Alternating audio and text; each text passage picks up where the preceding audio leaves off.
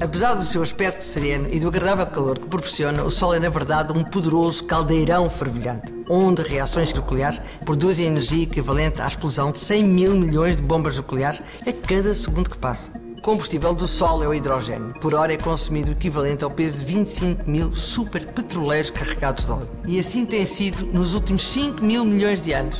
A má notícia é que o combustível não vai durar para sempre. O Sol, moribundo, é a inchar, tornando-se uma gigante vermelha, engolindo pelo caminho Mercúrio, Vênus e provavelmente a Terra. Se nos serve de consolo, as camadas exteriores do Sol serão lançadas no espaço e este irá transformar-se numa nebulosa planetária, um dos mais belos objetos celestes.